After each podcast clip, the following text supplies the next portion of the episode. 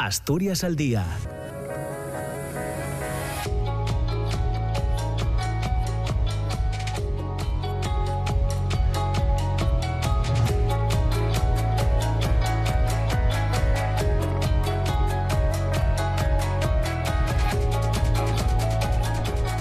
Hola, ¿qué tal? ¿Cómo está? Muy buenos días. Son las 9 de la mañana y dos minutos. Bienvenidas, bienvenidos. Comienza Asturias al día en este lunes 19 de febrero. Ya saben que vamos a estar juntos hasta las 10 y media de la mañana.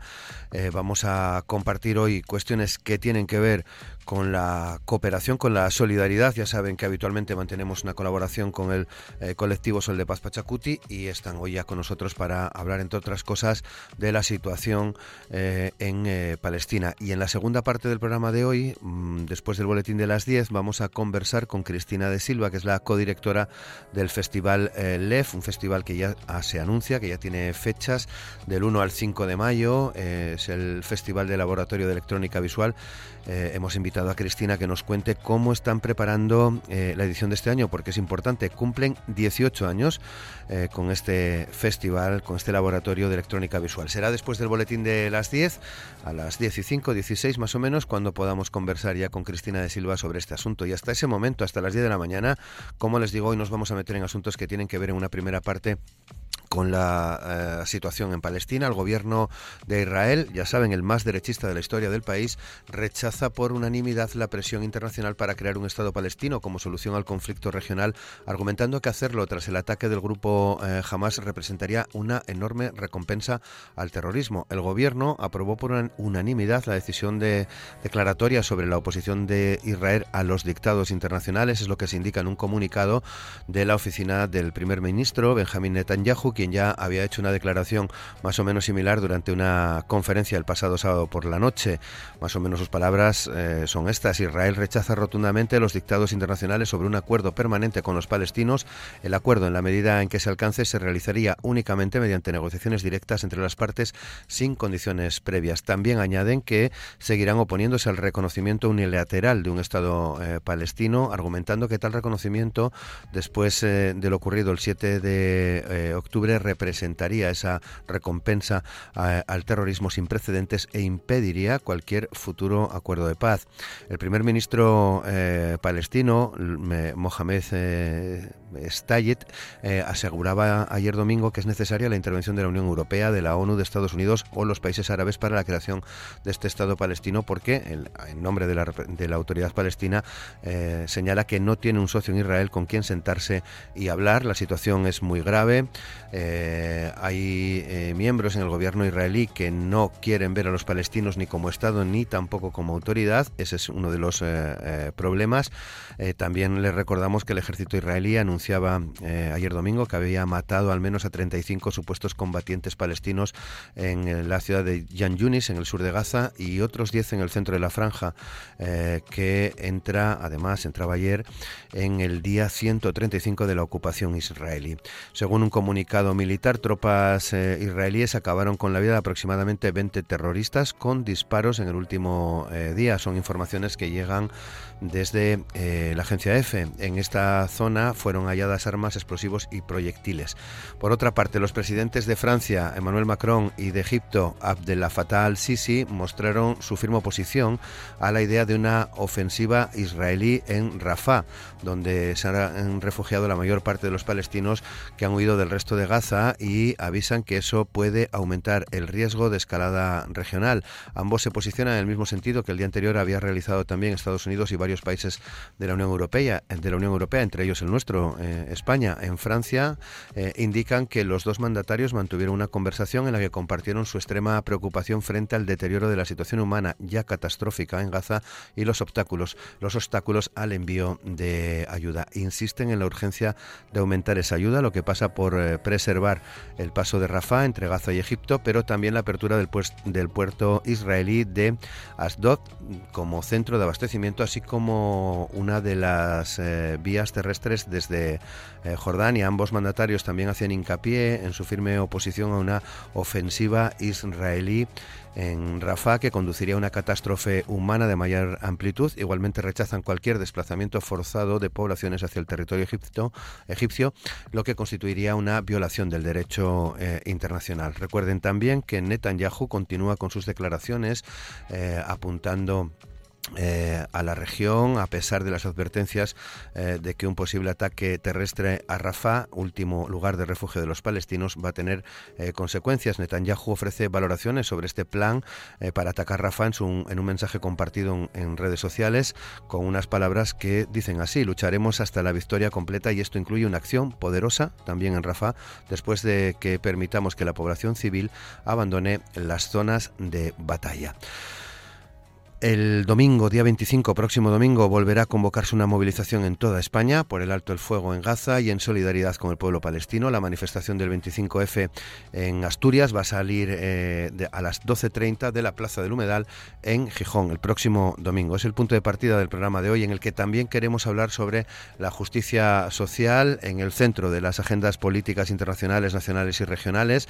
La idea de la promoción de la justicia social debe ser el objetivo central que guíe todas las políticas eh, nacionales e internacionales, parece que va cobrando cada vez más fuerza. Esta idea ha ganado adeptos entre los defensores que argumentan que permite que las sociedades y las economías funcionen de forma más cohesionada cuando se da prioridad a la justicia social. Y es que mañana, eh, martes 20 eh, de febrero, es el día de la, de la justicia social, así que también pasaremos y plantearemos este asunto para conversar hoy con nuestros invitados. Hay un aspecto que también les traemos a la portada del programa, la Coalición Mundial por la Justicia Social, una iniciativa de cooperación para abordar los déficits en materia de justicia social, que cuenta ya con un centenar de, socios, tienen como objetivo mejorar la colaboración mundial para abordar las brechas de justicia social y avanzar en la Agenda 2030 para el desarrollo eh, sostenible.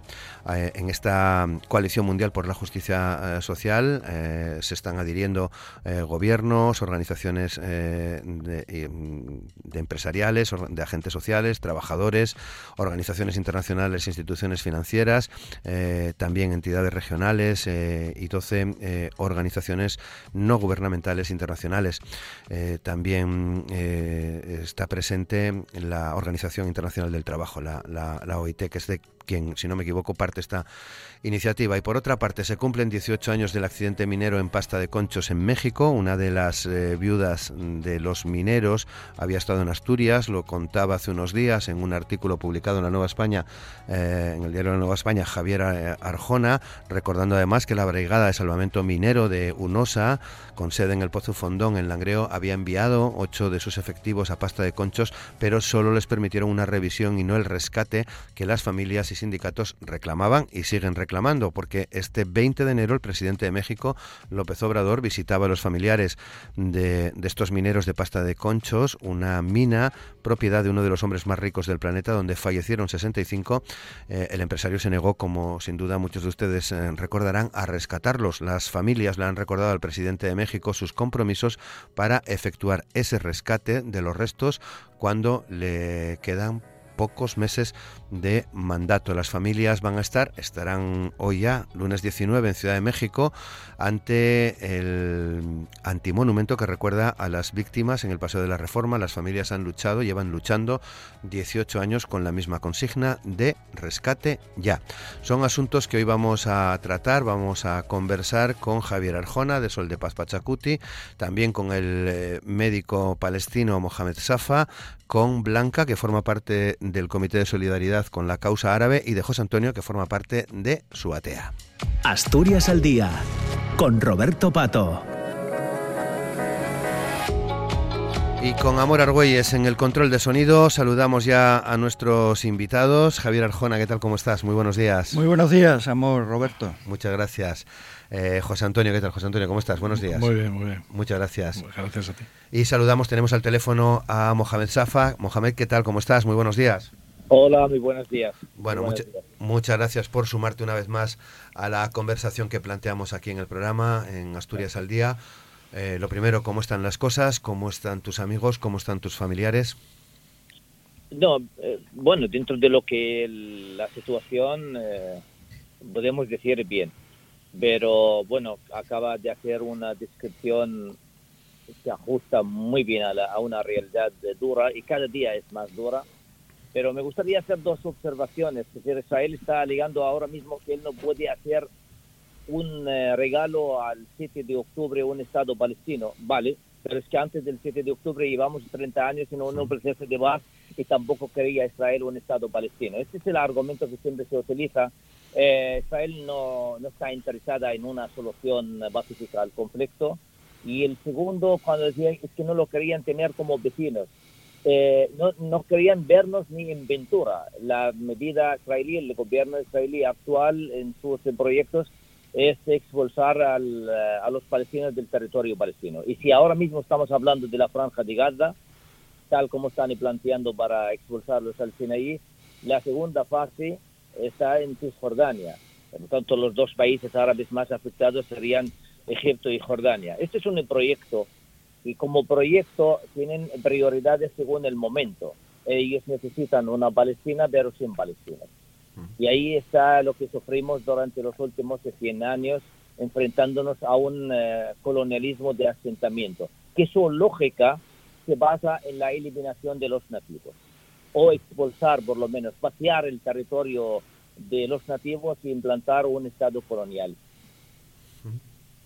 Bueno, eso mm, mm, parece que, por desgracia, es más que evidente, ¿no? Eh, la, eliminación que se está llevando a cabo, el genocidio que se está llevando a cabo, Mohamed.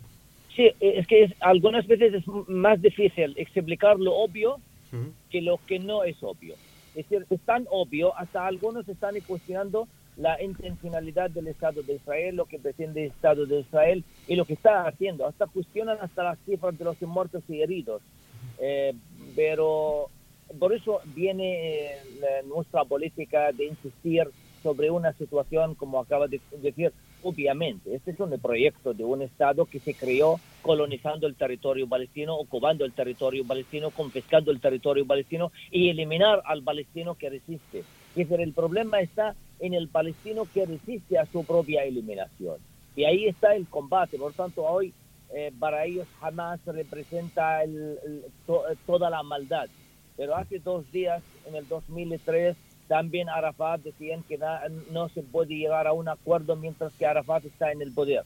Y antes de Arafat decían que el culpable era si era Saddam, si era Nasser, si era... Es decir, había siempre un argumento para no llegar a un acuerdo para solucionar el conflicto. Pero en, durante estos 50 años no encontraron nunca un argumento para solucionar el conflicto. Y esta creo que lamentablemente que los palestinos o la mayoría de los palestinos hemos llegado a, esa conclusión. Estamos frente a dos cuestiones. Una, que el Estado de Israel eh, llegó al poder ahora mismo con la extrema derecha, eliminó todas las posibilidades de un arreglo pacífico al conflicto. Una. Dos, Estados Unidos no puede ser un intermediario honesto, sino es un aliado que lidera su guerra contra los palestinos. Y estas dos prácticamente son la base del acuerdo de paz cuando se inició en el 93, pensando que Israel sí que podía llegar a un, acuerdo y que sí Estados Unidos podía ser un intermediario honesto.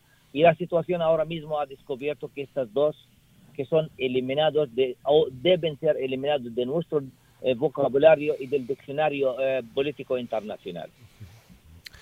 Bueno, eh, otra opinión, eh, Mohamed. Eh, este fin de semana recogíamos algunas declaraciones del presidente de Francia y del presidente de Egipto.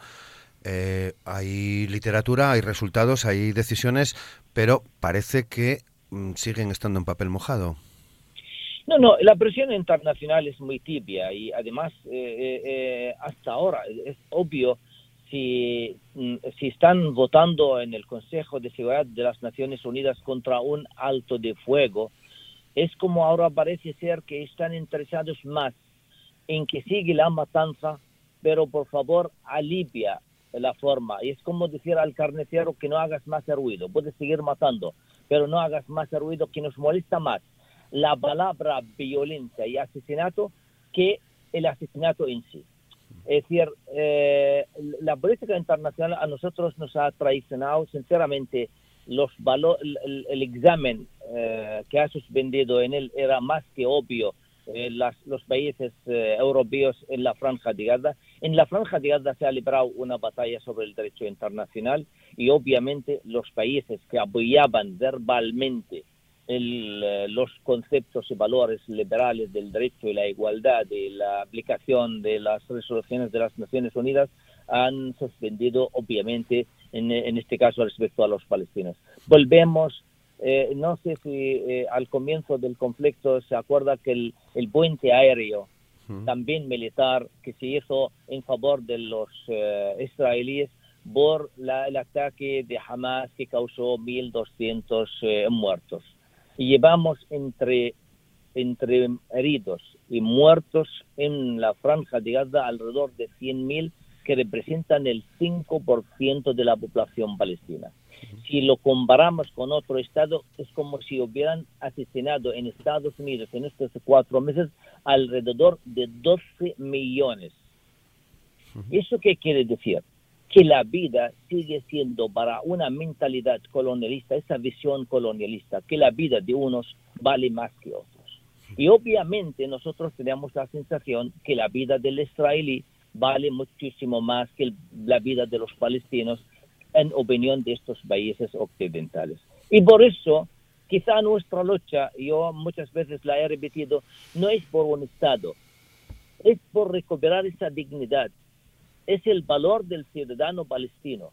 No puedo consentir ver la muerte y la, heridos y muertos de palestinos 100.000 y aún miramos a otro lado con una actitud de indiferencia y mandar algunas declaraciones de comprensión y mientras se arma, se escandaliza, todo el mundo se moviliza en solidaridad con los muertos israelíes. Y eso no es cuestión de muerte de palestinos o muerte de israelíes el hecho es que un pueblo ocupado eliminan su derecho a la resistencia. Este es el meollo. Que decir, hemos escuchado dos conceptos que se han eh, combatido entre ellos. El primero, el derecho de Israel a la defensa y el derecho del palestino a la resistencia. Y obviamente todas las resoluciones de las Naciones Unidas otorgan el derecho a la resistencia del pueblo ocupado y no da ninguna legitimidad de defensa a una potencia ocupante. Por eso el engaño en, los, en el lenguaje, en las palabras. las palabras, el lenguaje es un instrumento de poder.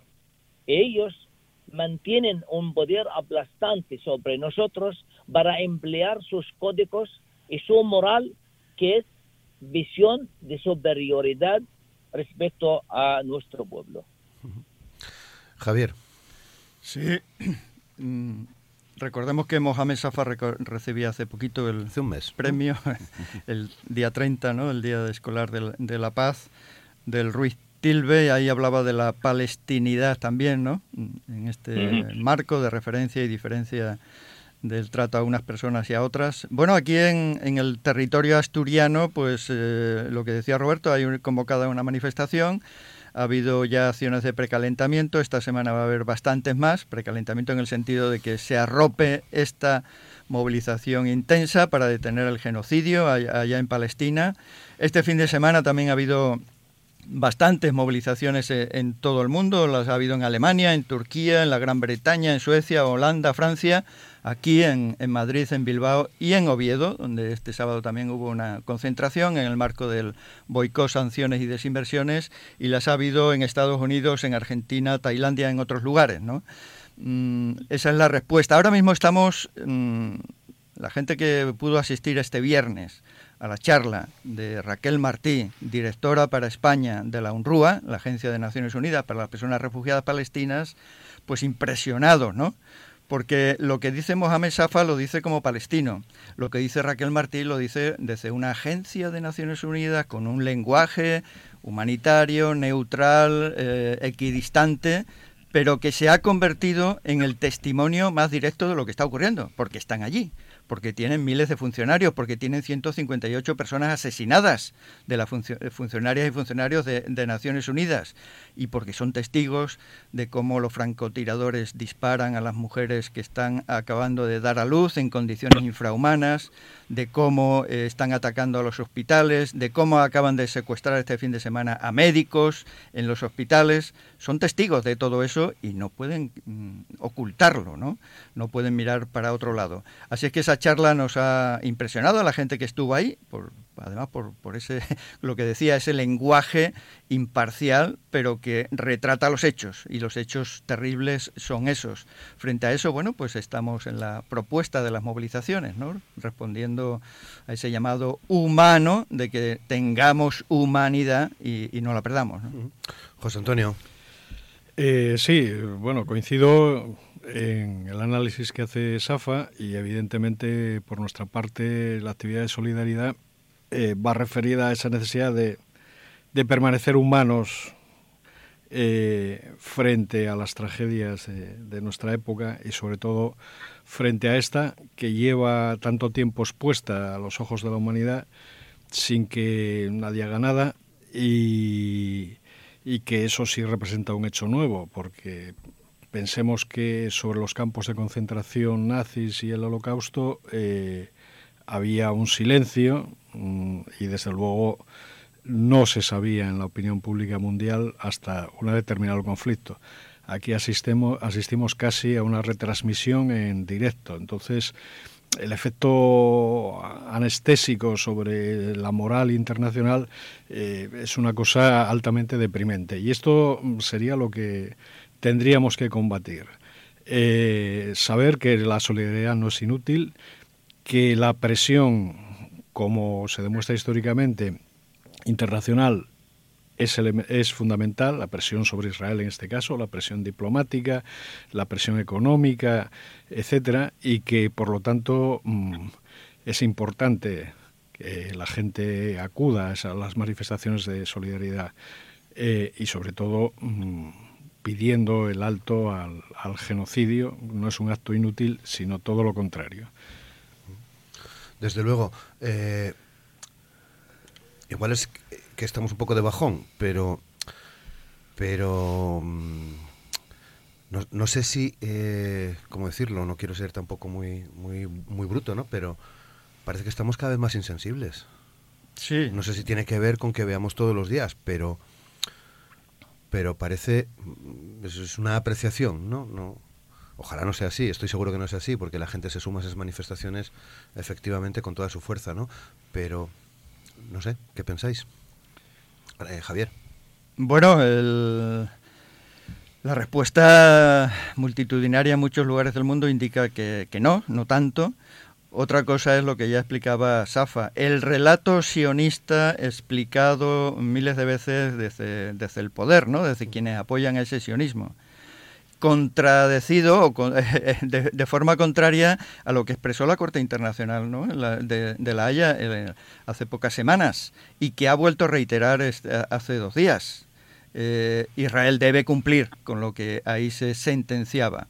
Raquel Martí, apelo de nuevo a ella, explicaba cómo a la hora siguiente, no al día siguiente, sino a la hora siguiente de emitir esa sentencia al Tribunal de la Haya, el relato sionista, es decir, del ejército que está matando a esa cantidad inconmensurable de niños, de niñas, de, personas, le, dio una noticia que está sin contrastar todavía a los gobiernos del mundo y muchos gobiernos del mundo le hicieron caso. Esa noticia era, pues había 12 personas que a lo mejor tenían relación con...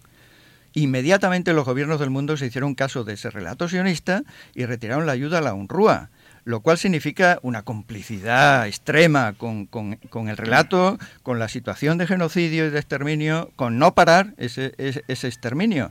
Bueno, ese relato obviamente si lo repiten los medios de comunicación, si le dan más importancia, si se utiliza para tapar la sentencia del, del, Tribunal de la Haya, pues obviamente eh, está en contravía ¿no? del sentido de humanidad que estamos eh, aquí defendiendo y en todas partes de, yo creo que eso tiene mucho que ver con esa situación y eso hay que contrastarlo también. Parece ser que hoy también empiezan audiencias en el Tribunal de la Haya. Hay cincuenta y tantos países, entre ellos España, que van a intervenir ahí hasta el día 26 para hacer cumplimiento de, del anterior. ¿no? Damos un mes para demostrar que, bueno, eh, ha parado en ese mes el exterminio no ha parado en ningún momento. Por lo tanto, obviamente, si yo fuera jurista lo tengo claro, ¿no? ¿Cuál es la sentencia que le corresponde, ¿no? Claro. Eh, Mohamed. Pues eh, yo sinceramente con la respuesta de la, sociedad civil, estoy enormemente contento. Y es verdad que me gustaría que esta respuesta tenga el efecto sobre sus gobiernos para que tengan la postura más legal respecto al conflicto. Y en, eh, como acaba de decir mi amigo Javier, eh, es, Javier, es eh, el corte de la justicia. Y a mí lo que más me alegró muchísimo es que sea Sudáfrica quien presentó la denuncia contra Israel. Sudáfrica.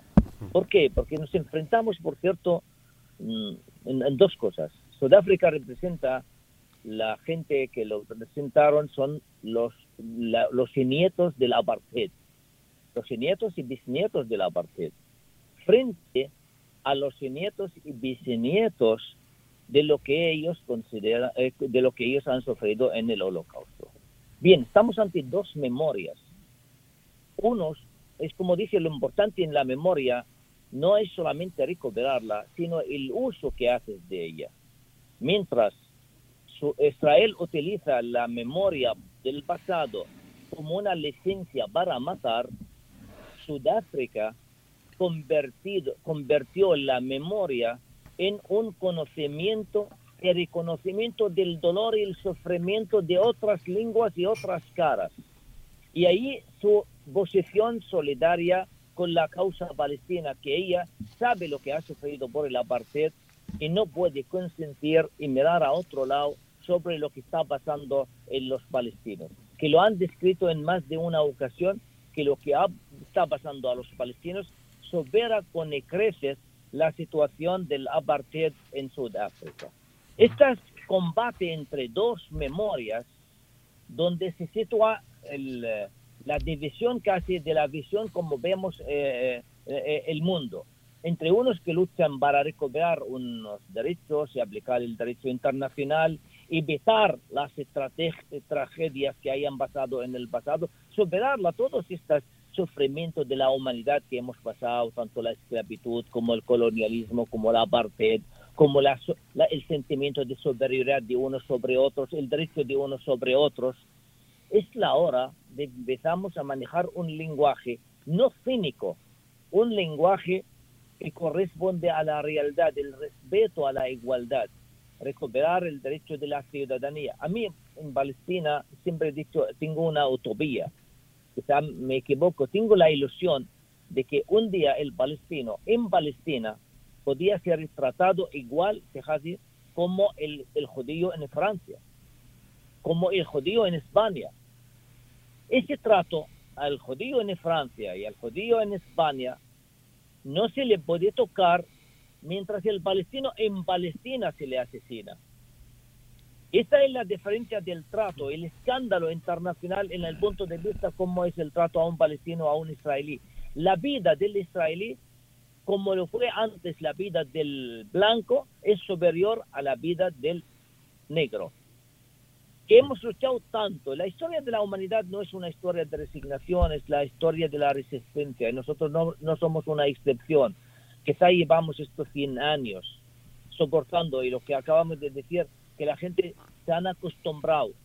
Sí, quizá el, la prolongación del tiempo, que es lo que Israel pretende, que nos agotamos nosotros antes de que ella se agota de, de tanto asesinato de palestinos. Y este es un combate. Y por lo tanto tenemos que mantener en nuestra eh, sensibilidad despierta, en nuestro discurso, en nuestra confrontación con esta potencia tan extremista que solamente entiende en el en el, lenguaje de la fuerza y elimina el derecho de la población ocupada a el derecho de la resistencia. Blanca, ¿qué tal? ¿Cómo estás? Hola, buenos días. Buenos días. Bien, bien, muchas gracias. Bueno, eh, estamos reflexionando en torno al momento que se está viviendo en, en, Palestina, vinculándolo también a esa manifestación que ya Javier nos comentaba, va a ser el próximo domingo. Sí, sí, en Gijón, a las doce y media del mediodía. sí. Esperemos que sea tan masiva como la respuesta sea tan masiva y tan importante como fue la última, o muchísimo mejor porque la situación cada vez se va agravando. Eh, da la sensación de, que parece que no vamos a no, no va a tener solución, pero hay que luchar, hay que luchar por esto, por todo, pero sobre todo por el pueblo palestino, por su resistencia, por su capacidad de, resiliencia, porque el genocidio que lleva sufriendo desde hace tantísimos años, sus 75 años, sobre la presión que están actualmente ejerciendo sobre todo sobre las mujeres y los niños, ese genocidio tan mm, cruento, tan inhumano, ya lo es el genocidio inhumano, ¿no? Pero esta situación lleva a una, a una sensación de impunidad tan grande que todos, como estabais diciendo hasta ahora, se está mirando con una tranquilidad aparente, pero que mm, realmente no se ha hecho lo suficiente como para que haya habido el más mínimo acto de, mm, de paramos hasta vamos a parar hasta aquí o ya está bien o no lo hay, ¿no? Los gobiernos siguen y los eh, bueno, como decía Safa, ¿no? Son de, primera clase y los demás somos de, de segunda, ¿no? Javier. Sí, la, movilización, eh, como decíamos antes, tiene precalentamiento, entre ellas esta emisión de ahora de, de Asturias al día, pero, pero tiene más. Por ejemplo, mañana martes eh, se va a proyectar el, el corto Requiem de, de, Marino Franco, del cual se ha hablado ah, en, en, la radio en esta emisora, esta misma emisora, pero se va a proyectar para escolares de la Felguera mañana, ¿no? En el marco de, de la justicia, del Día de la Justicia Social. Mañana martes también por la tarde va a haber eh, una charla en Gijón en la Casa Sindical. Va a estar Lina de Masi, que también ha estado en esta emisora en alguna ocasión, joven estudiante Astur Palestina, ¿no? El miércoles se presenta una exposición de fotos en, en, la Revoltosa de Gijón, de Mauricio Morales. Ya está la exposición allí, pero él va a explicar de qué van esas fotos, ¿no? El sábado va a haber una especie de pintada eh, gráfica sobre la arena de la playa de San Lorenzo. Cuando la marea baje, ahí vamos a estar eh, recordando también esa situación. Y finalmente el domingo es la, manifestación a las doce y media, como decía Blanca ahora. El 2 de marzo se prepara un concierto potente en, Mieres, eh, colaborando con el Ayuntamiento de Mieres. Y, ahí van a estar artistas solidarias como Eva Rodríguez, José Ambás, Serriales, Anabel Santiago, Sara Muñiz, Manolo Peñaños, Peñaños. Bueno, eh, esto será, el, 2, eso será el, 2 de marzo. Y bueno, como Langreo va a ser capital del 8M eh, asturiano este año, también habrá referencia, como la hubo el 25 de noviembre, a la situación de las mujeres y de los niños y niñas de Palestina. Bueno, Mohamed, son las 9 y 34 minutos. Sabemos que, bueno, pues que tienes que trabajar y hacer tus, tus cosas. Te agradecemos una vez más que hayas estado con nosotros, pero quería que nos dejases una última reflexión, si es posible. No, yo siguiendo lo que acaba de comentar Javier eh, sobre el programa de actividades en la sociedad de Asturiana, es cuando uno se siente esta recuperar esa condición humana de la solidaridad y me siento contento por eso cuando hablo de la palestinidad, pues todas estas actividades, los que van a involucrarse en ella, representan esta palestinidad. La palestinidad no es una cuestión geográfica. Yo siempre he dicho, yo no me siento que soy un palestino porque he nacido en Palestina o en un territorio que se llama Tamón de Cisjordania ocupado por Israel. Yo me siento esta palestinidad como compromiso ético y moral y por lo tanto yo puedo encontrar muchísimos más palestinos aquí que en otro, en otro lugar más cercano a nosotros, porque ellos han adquirido, forma parte de su condición humana es la solidaridad y el apoyo a la causa, porque ante una posición tan indecente de todos estos países que se han, se han hecho una histeria completa desde el 7 de octubre, cómo pueden algunos sitiados, sitiados hambrientos, podían desafiar a ese poder que nosotros lo hemos establecido a lo largo de los tiempos, eso no lo vamos a consentir y por tanto hay que aplastar a la sociedad. La gente se bien la doble mm, moralidad, la doble visión sobre una, eh, un, de un sitio a otro, ensaltar la, la, resistencia de un pueblo y censurar la resistencia de otro pueblo. Por lo tanto, yo estoy muy contento con todo este compromiso de la sociedad eh, asturiana y aquí en Galicia, en España en general, la sociedad internacional hoy día creo que es la que se, se levanta y sale a la calle y reivindicando no es por cuestión de derechos, sino por cuestión de moralidades.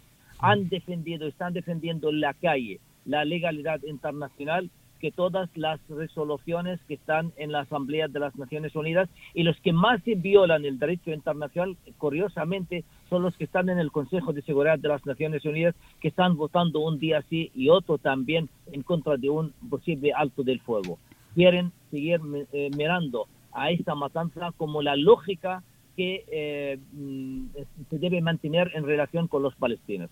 Nosotros, este es el, el dilema que a pesar de todo el sacrificio humano, que es enorme lo que acabo de decir eh, sobre lo que está pasando en Palestina, porque están eliminando, a mí me llama la atención cuando dicen, no queremos hacer un traslado forzoso de los palestinos, expulsarlos forzosamente. Lógico, ahora mismo no lo puedes hacer porque ellos no quieren salir, pero cuando le destruyes su casa, su hospital, su escuela, le cortas el agua, le, le, destruyes las panaderías, le, le, destruyes toda la infraestructura de un pueblo, hasta cuando ellos se quieren volver, no van a encontrar ningún elemento para poder sobrevivir. Entonces, humanamente tienen que buscar algún refugio. Entonces dice, ah, yo no lo expulsé, sino ellos salieron. Esta es la política, algunos países lo dicen, Estados Unidos dice, yo estoy en contra de la de la expulsión forzosa, pero yo ayudo a Israel a que destruya toda la franja de Gaza, convertirla en un territorio inhabitable y por lo tanto el ciudadano palestino no encuentra ningún lugar eh, eh, a salvo para poder sobrevivir en la franja de Gaza. Por tanto es una política de expulsión, pero directamente, indirectamente apoyada y respaldada por las demás potencias.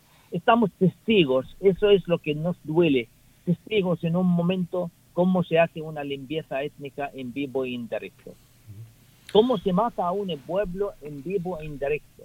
Por tanto, la respuesta del pueblo asturiano, como en Galicia, como en España en general, como internacionalmente, eh, es verdad que hay que mantenerse, hay que reforzarse y hay que eh, hacer la presión necesaria sobre los gobiernos si ellos se consideran los portavoces de la sensibilidad de la voz de, la, de su pueblo, pues tiene que ser reflejada en sus actitudes políticas. Lo dicho, Mohamed, eh, ánimo, muchas gracias. Muchísimas gracias a Buen día, buen día. Un abrazo, Mohamed. Gracias. Sí. 9 y 38, totalmente de acuerdo. Eh, totalmente, Blanca. Totalmente de acuerdo con lo que ha comentado Safa, como siempre. Son tan valiosas sus reflexiones y, y sus comentarios es verdad que lo que nos queda es seguir siendo solidarios, salir a la calle, mm, pensar que no pueden eh, los países eh, llamados más ricos mm, tener esas actitudes de, mm, de genocidio, de ocupación, de opresión hacia el resto de los pueblos, que no nos consideremos libres de ello, que el pueblo palestino lo lleva sufriendo desde hace tantísimos años, los 75 años, pero que mm, la invasión y el, poder sobre los pueblos la tenemos, sobre, sobre todo algunos que ocupamos lugares estratégicos, la tenemos encima, ¿no? Que ojalá que la presión de, Israel sobre el pueblo palestino eh, se acabe, es lo que estamos luchando, es lo que por lo que hay que seguir luchando, porque el pueblo palestino pueda vivir en su país, pueda cultivar sus tierras, sus mujeres puedan ser, eh, tener sus hijos y criarlos, y que el pueblo palestino pueda vivir en paz. Bueno, pues el 25 de febrero, próximo domingo, doce y media, Plaza del Humedal. Plaza del Humedal, hasta el Náutico. Será la manifestación que estamos convocando, eh, invitando a que toda la población asturiana esté ahí presente manifestando esta solidaridad con el pueblo palestino. Muy bien, lo recordaremos en cualquier caso seguramente en los próximos días, en los días que tenemos por delante. Y con todo esto, eh, José Antonio, Día de la Justicia Social, mañana martes 20.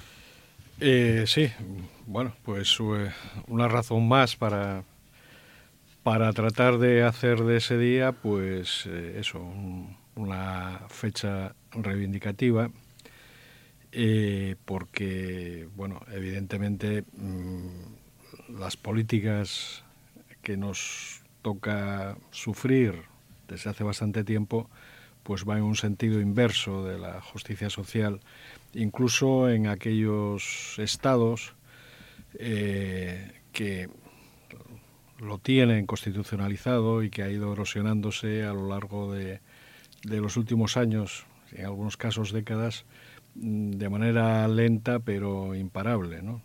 Entonces, eh, bueno, pues ese recordatorio siempre viene bien para que saber que mm, sin justicia, pues es difícil que haya paz. Hmm. Em, ¿Está en la agenda política la justicia social? Eh, bueno, es un concepto con el que se llena la boca normalmente buena parte de, la clase política en general, pero luego si analizamos eh, los programas y las acciones concretas, pues muchas veces, como el caso israelí, que teóricamente defienden, eh, o sea, se defienden, o dicen que se defienden, pues con esto pasa lo mismo, es decir, se abren brechas en esa justicia social eh, presentadas como eh, todo lo contrario. ¿eh? Entonces, ese es el problema, que el, nivel de, confusión de conceptos al que se lleva la opinión pública mm, es un, problema grave para el futuro. Yo pienso que uno de los más graves, sobre todo que es el problema de la comunicación, de los medios de comunicación, de la democratización de los medios, de la discusión democrática por encima del eslogan y de la publicidad política y de la política en sí por encima del mercado de la política. Javier. Sí, como tú decías antes, este concepto de la justicia social y el día, el día de mañana, 20, eh, parte de la OIT. Eh, hay, como es sabido, ¿no? Pues hay sindicatos, hay patronos, hay gobiernos. Hay tres partes de, la pata de la OIT. Pero está reclamando que se practique la justicia social. En los términos que dice José Antonio, hay mucha retórica y poco cumplimiento, evidentemente, ¿no? El propio texto de Naciones Unidas referida a, este día pues eh, habla de que defendemos los principios de justicia social cuando promovemos la igualdad de género, los derechos de los pueblos indígenas o de los migrantes. ¿Eso se está cumpliendo? Bueno, pues se trata de insistir en que esos derechos existen, de que hay que cumplirlos y que los primeros que deben cumplir lo que mandata Naciones Unidas son los gobiernos. No somos ni las ONGs, ni los comités de solidaridad, ni, ni, la gente en general. Los primeros, puesto que forman la ONU, son los gobiernos. Entonces lo que se está haciendo es recordar a los gobiernos, todos, el estatal, el autonómico, el local, por eso el Ayuntamiento de Langreo lleva celebrando este día varios años y mañana especialmente, especialmente lo, quiere dedicar a Palestina presentando este corto Requiem que por cierto, dos de las personas figurantes son Blanca y José Antonio, aquí ah, presentes. en, la, filmación, ¿no? Sí, sí, sí. ¿Qué tal la pues, experiencia? bueno, bien, bien. Es, fue, es un poco duro hacer de actor eh, de algo tan, tan trágico, tan, tan tremendo, ¿no? Pero mm, escalofriante. La verdad es eh, verte que eso podía ser real, ¿no?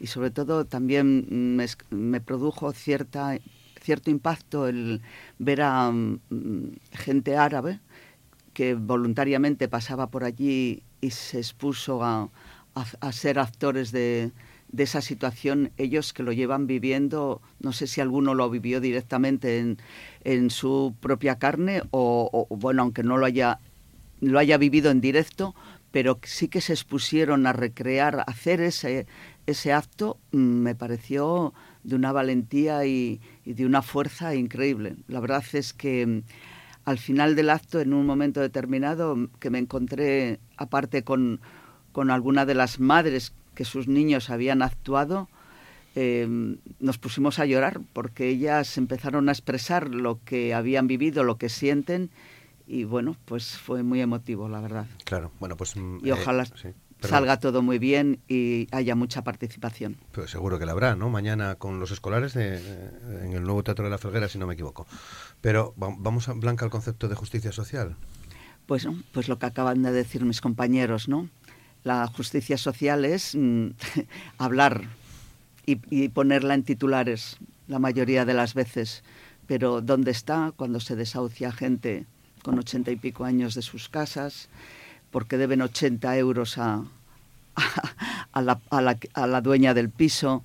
Eh, ¿Dónde está la justicia social cuando mueren más de, se asesinan más de 100 mujeres al año en España? Cuando la mayoría de los delitos, de esos delitos, eh, no se consideran asesinatos hasta que y algunos ni llegan a considerarse asesinatos, ¿no? Y eso que vivimos aquí, en España, ¿no? Que, que, que como es la justicia social fuera, ¿no?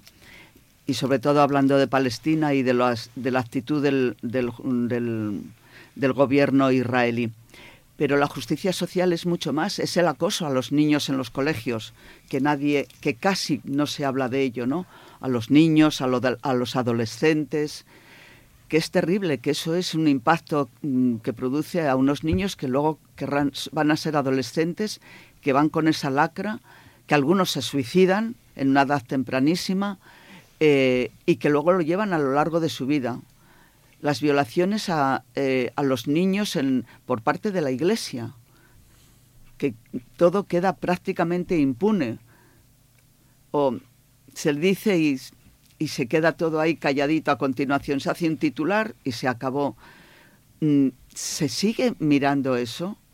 ¿Qué ocurre? ¿Qué ocurre a los niños eh, y a las niñas mm, deportistas que sus entrenadores abusan de ellos y de ellas y no dicen nada porque saben a dónde va a llegar la situación, a que las van a apartar probablemente, a que no a que su carrera, de todo eso no, no hablamos apenas. Se hacen titulares como el de, por suerte, el de Jenny Hermoso, la jugadora de fútbol, pero un gran titular, un gran boom. ¿Por qué? Porque, bueno, porque aquel beso allá arriba en el podio, pues era muy evidente. Pero ¿cuánto han padecido? ¿Cuánto han pasado? ¿Cuántos se han callado? ¿Cuánto se callan los niños y las niñas de esos mm, que, que, mm, que, son mm, atletas, eh, eh, deportistas de todo tipo? Y no, se les, y no se cuenta, y no se les hace caso, y se les sigue ocultando. Incluso, ¿sabemos si en sus casas sus padres tienen la suficiente fuerza para preguntar a sus hijos, ¿te pasa esto? ¿Te ocurre? ¿Lo identificas? En fin, creo que mm, esa justicia social que padecemos, padecen los niños y las niñas, por supuesto, la debiéramos de poner mucho más encima de la mesa porque esas personas son el futuro. Y el futuro, si lo viven con esos agravios, mm, no van a ser suficientemente fuertes ni sanos para tener una vida digna. Por tanto, mañana, José Antonio y Javier, es importante. Es importante hablar de justicia Es importante hablar todos los días, ¿no? Pero bueno, mañana especialmente también, ¿no? Eh, sí, bueno, puede, puede ser un poco el inconveniente de las, de las conmemoraciones anuales, pero yo pienso que tienen una utilidad que es precisamente recordar cosas que a lo mejor el día a día nos, nos lleva a obviar y que basta con que haya una reflexión grande o pequeña sobre el asunto para que sea un elemento positivo. Bueno, Naciones Unidas recomienda que se hable y que se practique ¿no? la justicia social y por lo tanto está señalando la injusticia social, es decir, cómo están aumentando obscenamente los beneficios de las grandes corporaciones y de los grandes empresarios y vamos a hablar a continuación de uno de ellos, en este caso mexicano, ¿no? Está aumentando esa desigualdad obscena. Frente a eso, bueno, pues hay que trabajar por la justicia social en todos los derechos que estamos comentando con Blanca y con José Antonio, ponerlos en práctica. Lo dice Naciones Unidas, hagámosles caso por una vez, ¿no? Hagámosle caso en muchas de las resoluciones, por no decir en todas, ¿no? Por no decir en todas y las referidas... Seguro que el programa hubiese tenido otro sesgo. Sí. no, también, efectivamente. Y dices que vamos a seguir hablando de ello porque nos quedan ya 10 minutos de programa, algo menos.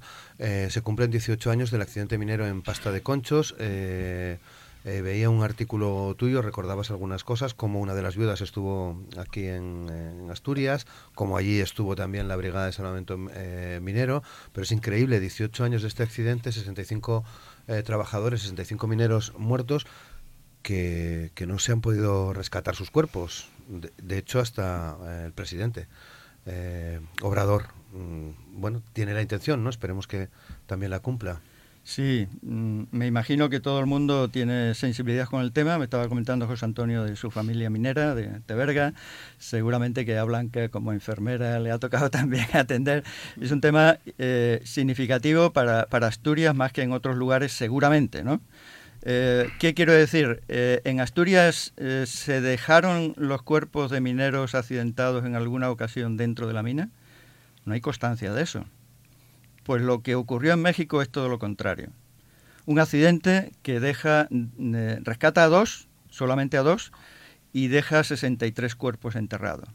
Y no lo hace un pobrecito, lo hace precisamente el segundo multimillonario del país, Gustavo Larrea, propiedad de, eh, propietario del Grupo México, que tiene otras externalidades, como dicen en el lenguaje ese de, contaminaciones en Sonora y en otros lugares, e incluido, incluido nuestro estado, recordemos Aznalcóllar, allá en el sur, aquella rotura ¿no? de, de la, pues por ahí andaba este, este Grupo México y después quiso apropiarse de, cuando eso se quiso recuperar. Estamos hablando de un accidente minero, del carbón también, como los nuestros aquí de, de la de las comarcas, eh, estamos hablando de la decisión del empresario, de decir, no, no vale la pena sacarlos, y desde entonces la lucha de las mujeres, sobre todo, de las viudas, de los familiares, ¿no? Una de ellas, como tú dices, tuvimos ocasión de, conversar con ella aquí en, en, Asturias cuando vino a exponer la, situación. Hoy 19 se están cumpliendo esos 18 años del accidente. Y en el caso de, los Estados Unidos mexicanos, pues ha habido em, varios gobiernos desde entonces, ¿no? El primero, que contemporizó con la decisión del empresario, el segundo que también, y López Obrador, cuando su campaña electoral y cuando triunfó eh, en la campaña electoral, había prometido ¿no? a, las familias de que iba a hacer lo contrario, iba a tratar de recuperar. Y es verdad, hay testimonios de que se han comenzado las obras, de que las obras son complejas, de que eso lleva su tiempo y en todo caso ha estado reuniéndose. Incluso esta semana ha visitado Pasta de Conchos. ¿no? Eh, se ha, ha comprometido que en abril recibe en Palacio Nacional, Palacio Nacional está eh, como es obvio, en la ciudad capital, ¿no? Va a recibir a, las familias y posteriormente a, las elecciones, porque eh, allí no se pueden presentar más de una vez, ¿no? Será otro el presidente o presidenta, porque hay dos candidatas mujeres que seguramente serán las que más opción tengan. Eh, se ha comprometido a que después vuelve a Pasta de Conchos y deja, y deja aprobado el presupuesto para que continúe. Ese es el compromiso que ha expresado ayer o anteayer, ¿no? frente a, a este aniversario. Entonces lo que se está denunciando es, eh, ¿debe un empresario que saca tantísimos millones y que contribuye a esa desigualdad obscena que decíamos antes, eh, en contra de la justicia social, mm, dejar los cuerpos allí? Seguramente desde su óptica sí. Desde la nuestra asturiana, desde luego que no. Desde las familias mineras de México, desde luego que tampoco. Y luego, bueno, si se aplica justicia de otro tipo, justicia penal, debería haber responsabilidades, ¿no? Por ese accidente, porque había habido denuncias de los trabajadores previamente al accidente y por otras, ¿no? La contaminación sobre el río Sonora está ahí, en, los tribunales de, México y sus acciones nefastas en, otros territorios como Perú, en el Perú, donde también tiene minas poderosas, o aquí la citada de Aznalcóllar, pues daría para que la justicia tenga otra vertiente, ¿no? Otro sentido, otra dirección. ¿Conocías esta situación, Blanca? Eh, bueno, la conozco, pero no tengo profundidad en el tema, la verdad, no opino completamente igual, lo mismo que Javier, pero no tengo, no puedo dar información sobre ello. Pero lo que sí que es cierto es que mm, ahí lo, que, lo que está comentando Javier, que, que los propios mineros habían denunciado las malas condiciones, ¿no? no es que los propios mineros, eh, eh, además de que los propios mineros denuncien efectivamente en las malas condiciones en las que trabajan, es que la prevención de los riesgos que, que produce el trabajo, que tiene el trabajo, es una obligación del, del empresario de, tenerlo, de, cumplirlos, de tenerlos eh, em, al último, eh, vamos, de, que sean, de que se cumplan, ¿no? Y que, y que sea él el primero que, que enseñe a sus obreros a cómo prevenir sus, sus, accidentes. Y eso es otra, otra cuestión que, como todos los que hemos trabajado, pues en, sobre todo por cuenta ajena, nos damos cuenta que existen y que tampoco se, mm, se, eh, se observan, se, mm, se controlan Mm, de una manera eh, efectiva para que no ocurran. Se dejan pasar. Si no pasa, bueno, si no ha pasado, bueno, pues no pasará, pero un día pasa y está catastrófico, ¿no? Pues con lo cual la prevención en todo es fundamental. Bueno, pues eh, estamos llegando ya al final. En cualquier caso, José Antonio, también quería mm, preguntarte a ti eh, por este por este asunto. Eh, sí, bueno, es un, claramente, pues es un tema que muestra una vez más cómo se opone rentabilidad y justicia social que decíamos entonces o cumplimiento de normas elementales para que la gente pueda conservar sus vidas frente al provecho muchas veces. Situaciones además que que en el mundo europeo, incluso en el mundo asturiano, pues se superaron, se superaron no espontáneamente, sino a través de, de décadas de luchas obreras y, y, que pueden reproducirse en cualquier momento, no en el caso asturiano, porque bueno, la minería pues eh, ha pasado a mejor vida, ¿no? Pero, pero esas situaciones eh, siguen ocurriendo pues en Brasil, en México, en cualquier sitio donde sigue existiendo minería del carbón y, codicia capitalista, si queremos decir así. Está claro. Bueno, llegamos al final. 9 y 57. Javier Arjona, muchas gracias. Eh, muchas gracias. Recordar que el 2 de marzo, que tenemos ese concierto en Mieres, también es el aniversario octavo de Berta Cáceres. Y Berta Cáceres es una figura relevante en la defensa también de los territorios, de la biodiversidad, de los ríos. ¿no? Muy bien. José Antonio, muchas gracias por participar con nosotros hoy. Gracias a ti. Gracias. Y Blanca, muchas gracias también, por supuesto, por estar con nosotros ahí en el programa. Gracias a vosotros por habernos invitado. Gracias.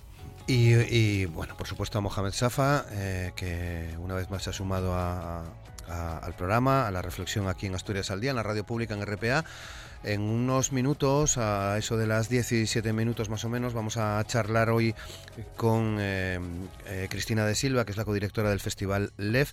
Cumplen 18 años, hablaremos sobre esta efeméride, sobre lo que están preparando para esos días del 1 al 5 de mayo. Y ya les anuncio que mañana hablaremos de los 10 años del Tren de la Libertad. Se acaba de. se ha publicado un libro, llevan ya tres ediciones eh, y aprovechamos que van a venir a presentar el libro a finales de semana a, la Casa de la Huelga con Cauce del Nalón para bueno pues plantear mañana una conversación como hacemos siempre a varias bandas en torno a estos 10 años del tren de la, de la libertad. Va a estar con nosotros Aida Fuentes va a estar Begoña Piñero va a estar también Jacoba García que es concejala en el ayuntamiento de, de La y que participó activamente también en el tren. Y va a estar nuestra compañera Chelo, Chelo Tuya del diario El Comercio eh, también mañana reflexionando con nosotros en torno a estos 10 años del tren de la libertad. Será mañana a partir de las 9 ahora hacemos una pequeña pausa y en cuestión de 7-8 minutos estoy de nuevo con ustedes.